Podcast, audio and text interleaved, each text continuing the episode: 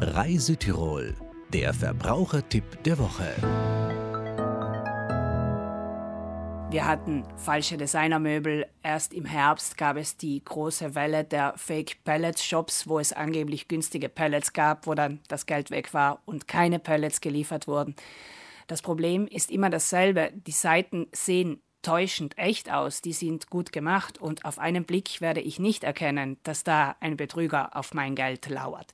Ich muss mir also wirklich die Zeit nehmen, nachzuschauen, wer ist das. Die Internetseite sieht täuschend echt aus. Man glaubt, es sind einfach günstige landwirtschaftliche Maschinen.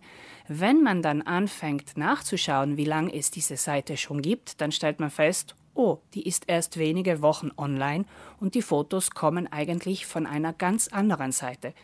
Das ist der klassische Online-Betrug über ein gefälschtes Online-Geschäft. Das heißt, die Firma tut so, als gäbe es sie, als würde sie landwirtschaftliche Maschinen verkaufen. Der Tipp ist daher, gerade bei größeren Anschaffungen im Internet genau nachprüfen, mit wem tätige ich hier ein Geschäft. Gibt es diese Firma? Hat sie eine Adresse? Wenn ich anrufe, meldet sich jemand? Gibt es eine Mehrwertsteuernummer? Gibt es für italienische Firmen eine Backadresse?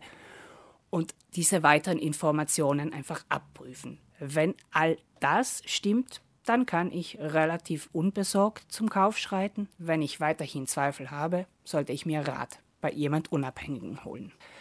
Ich würde vor allem dann aufpassen, wenn in den sozialen Medien plötzlich Werbungen für diese Seite auftauchen und ich nicht aktiv danach gesucht habe. Prüfen Sie ganz, ganz genau und im Zweifelsfall holen Sie sich Rat und schauen Sie auch nach, gibt es Rezensionen über diese Seite. Denn wenn sich viele über dasselbe Problem beschweren, dann ist meist wirklich ein Problem dahinter.